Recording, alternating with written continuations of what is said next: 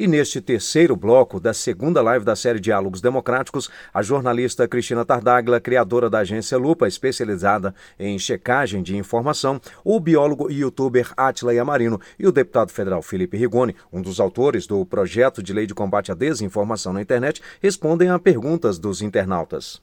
E nesse terceiro bloco, eu gostaria de conversar com vocês três é, agradecendo a audiência que estamos recebendo, a questão de como nós, numa democracia sem censura, podemos e devemos enfrentar a questão das fake news para combatê-las, para neutralizá-las, para diminuir a sua importância na vida do, do país. Sempre lembrando ah, os riscos de um controle de conteúdo e as dificuldades de caracterização do que sejam fake news, como nós já extraímos das respostas é, anteriores, é, evidentemente não há solução fácil.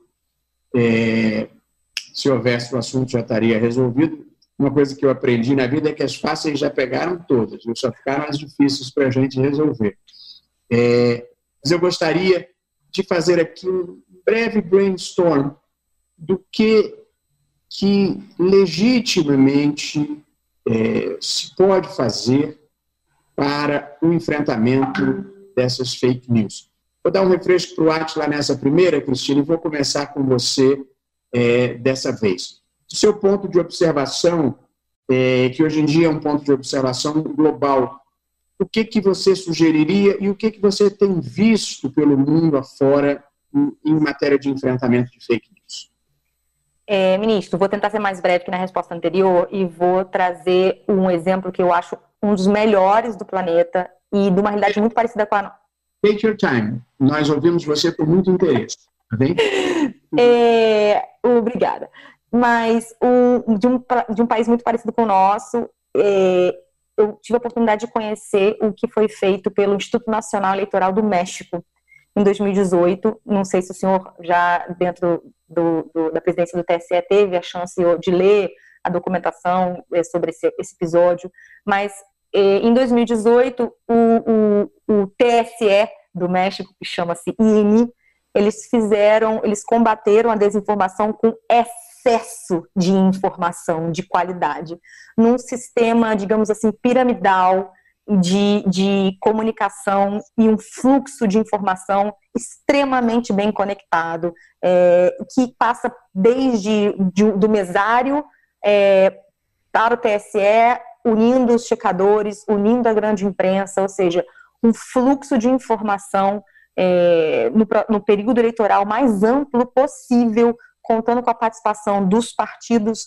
contando com a participação é, é, mais amplo aspecto de, de, de, pessoas que podem colaborar para a difusão da, da, da, boa informação. Isso envolve também as plataformas, as redes sociais, Facebook, participou ativamente do projeto do INE, e isso fez com que o processo, as dúvidas quanto à licitude e, e, a, e a, a, a lisura do processo é, é, eleitoral não fosse questionado no México. Qualquer, é, no dia da eleição, é, qualquer dúvida, qualquer sensação de que alguma notícia falsa sobre o processo eleitoral pintasse em uma sessão aqui, uma sessão acolá, aquela informação subia pela pirâmide, passava pelo, pelo INE, o INE se comunicava pela imprensa e havia uma enxurrada é, de, de, de informação de qualidade, ou seja, você sufoca a desinformação com excesso de informação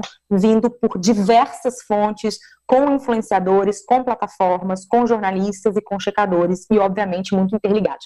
Em 2018, quando a gente ainda estava, é, é, é, enfim, na segunda, entre o primeiro e o segundo turno, houve uma tentativa de a gente fazer um primeiro esboço disso aqui no Brasil, é, acho que foram cinco ou, seis é, é, organizações que fazem checagem no Brasil se uniram ao, então TSE é, sobre a, o comando da ministra e a gente fez um segundo turno muito ativo é, de, de, checagem junto com os TSEs, então junto com os TREs e com o TSE.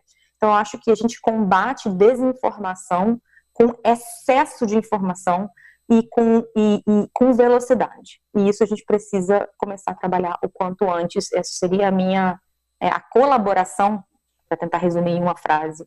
Num primeiro momento, é a peça mais fundamental, colaborar entre várias instâncias para que a informação de qualidade amasse a desinformação. Muito interessante a sua observação.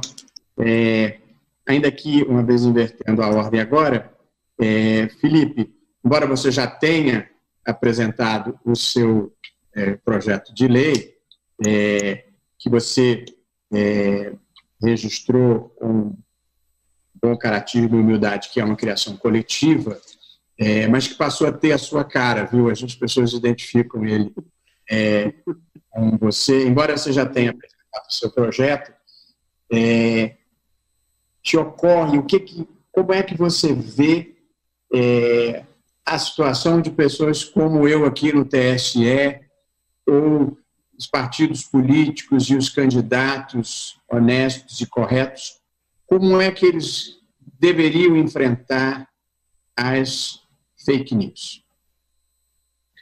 Perfeito.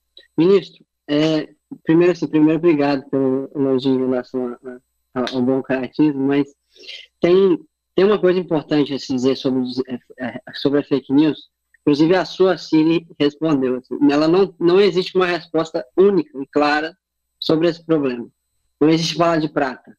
Lógico que, que nós acreditamos, temos evidência que o nosso PL vai ajudar e vai ajudar muito. Mas ele não resolve o problema por, por completo. Não existe algo que com unicidade vai resolver o problema das fake news. Mas eu acho que o que a, o que a Cristina falou é muito importante. A gente só combate desinformação com mais informação. Ela usou uma expressão que eu gostei muito. Um excesso de informação boa. Né? O que a gente faz no PL é tirar a gasolina da desinformação, para ela, ela desacelerar um pouco, né? para ela chegar em menos pessoas, para ela esmagar menos a informação boa. Mas a gente também vai precisar fazer o efeito contrário. Tem que pegar a informação correta, a informação boa, inundar as pessoas de informação de verdade. Né? Isso tem um papel para os partidos, tem um papel para vocês no TSE, especialmente agora, chegando as eleições, mas isso tem um papel enorme, que até a gente prevê um pouco no PL, mas da educação. Né? As pessoas, no, no fim das contas, é as pessoas discernindo o que deve ser correto, o que não deve ser correto, que vai resolver essa questão. Isso começa lá na base, é algo que o senhor fala muito, que é a educação básica. Né? Se as pessoas aprenderem português, matemática direito, isso vai ajudar, sem sombra de dúvida. Mas tem todo um ramo de educação midiática. A gente tem partes do PL que trata disso, mas lógico que serão insuficientes, que serão importantes. As pessoas precisam entender como é que chegou uma informação para mim no WhatsApp. Como é que eu verifico se a informação é verdadeira ou não? O que eu posso fazer para me munir de informação de verdade? A gente precisa ensinar as pessoas a fazerem essa investigação. Se a gente consegue fazer isso, isso tem papel para todo mundo fazer. Né? A Cristina já faz isso, é a vida dela fazer isso. Né? O Atlas também, no, no lado da ciência, mas tem papel para políticos, para partidos, para professores, para todo mundo. A gente precisa ensinar as pessoas a checarem como é que uma informação pode ser ou não verdadeira. E no fim das contas, é, o que a Cristina falou é muito importante.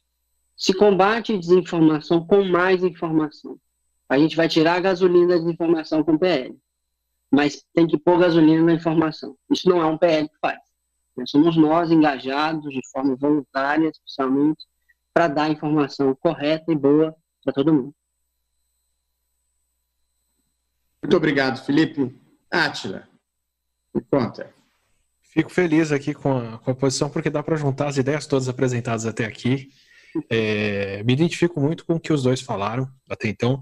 Eu vou ter uma abordagem mais professoral, mais, mais de cientista, que é justamente juntar essas pontas, que é o seguinte. Quando eu pego, por exemplo, a notícia falsa sobre vacinação, a pessoa, quando ela se torna alguém anti-vacinação, quando ela deixa de acreditar que existe aquecimento global, ou que ele é culpa do ser humano, ou que o ser humano tem um papel fundamental para que ele aconteça, é muito difícil de trazer essa pessoa de volta para o consenso científico. Né? O, o, trabalho das, das notícias falsas, de convencer as pessoas, é uma rede que é lançada que vai trazer muita gente para uma noção errada. O trabalho de convencimento contrário, ele é um a um, individual e muito laborioso. Então, é muito desigual a capacidade de desinformar milhares ao mesmo tempo e trazer de volta para a realidade alguns poucos dos desinformados. Então, é, nessa altura, uma vez que a pessoa já foi convencida pela informação falsa, já é um trabalho muito mais árduo, muito mais difícil de reintrodução dessa pessoa para a realidade. É melhor impedir ou dificultar a chance dessas pessoas chegarem nesse ponto. Para isso, para mim, são três momentos. Assim, um deles de mais longo prazo, que é a educação de base, sem dúvida, e uma educação pronta para usar a informação da internet de uma maneira construtiva. Então, é, a nossa base educacional inteira vem de um modelo de déficit de informação da época em que só as bibliotecas tinham os livros, da época em que só os professores tinham a informação para passar para os alunos. Então, o melhor que o professor podia fazer era juntar toda a informação na cabeça para levar para os alunos e iluminá-los. Hoje em dia, essa informação está no celular de qualquer aluno. Então, o modelo mais produtivo de educar é colocar os alunos para caçar essa informação, para encontrar informação falsa e aprender a reconhecer e desmentir isso em qualquer matéria, em qualquer área, com uma educação midiática que vai ser instrumental para o resto da vida, porque vai ser onde vou continuar se informando fora da sala de aula também. Isso para mim é fundamental. Já dei cursos e cursos de educação com internet por entender que essa importância. Depois dessa educação ter passado, e a gente não está tratando disso dessa maneira sistemática que demanda, tem a questão do acesso à informação das pessoas.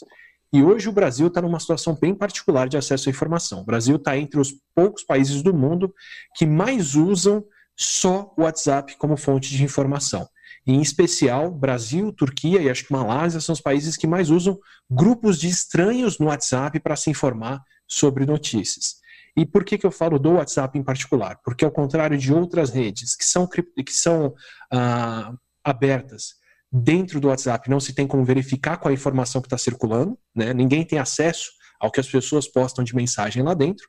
E o WhatsApp no Brasil é a rede social instalada na grande maioria dos celulares e é uma rede que vem com o pacote básico de qualquer plano pré-pago, como uma rede que não consome plano de dados. O que quer dizer que, para a maioria das pessoas, o WhatsApp é a única internet que essas pessoas têm acesso.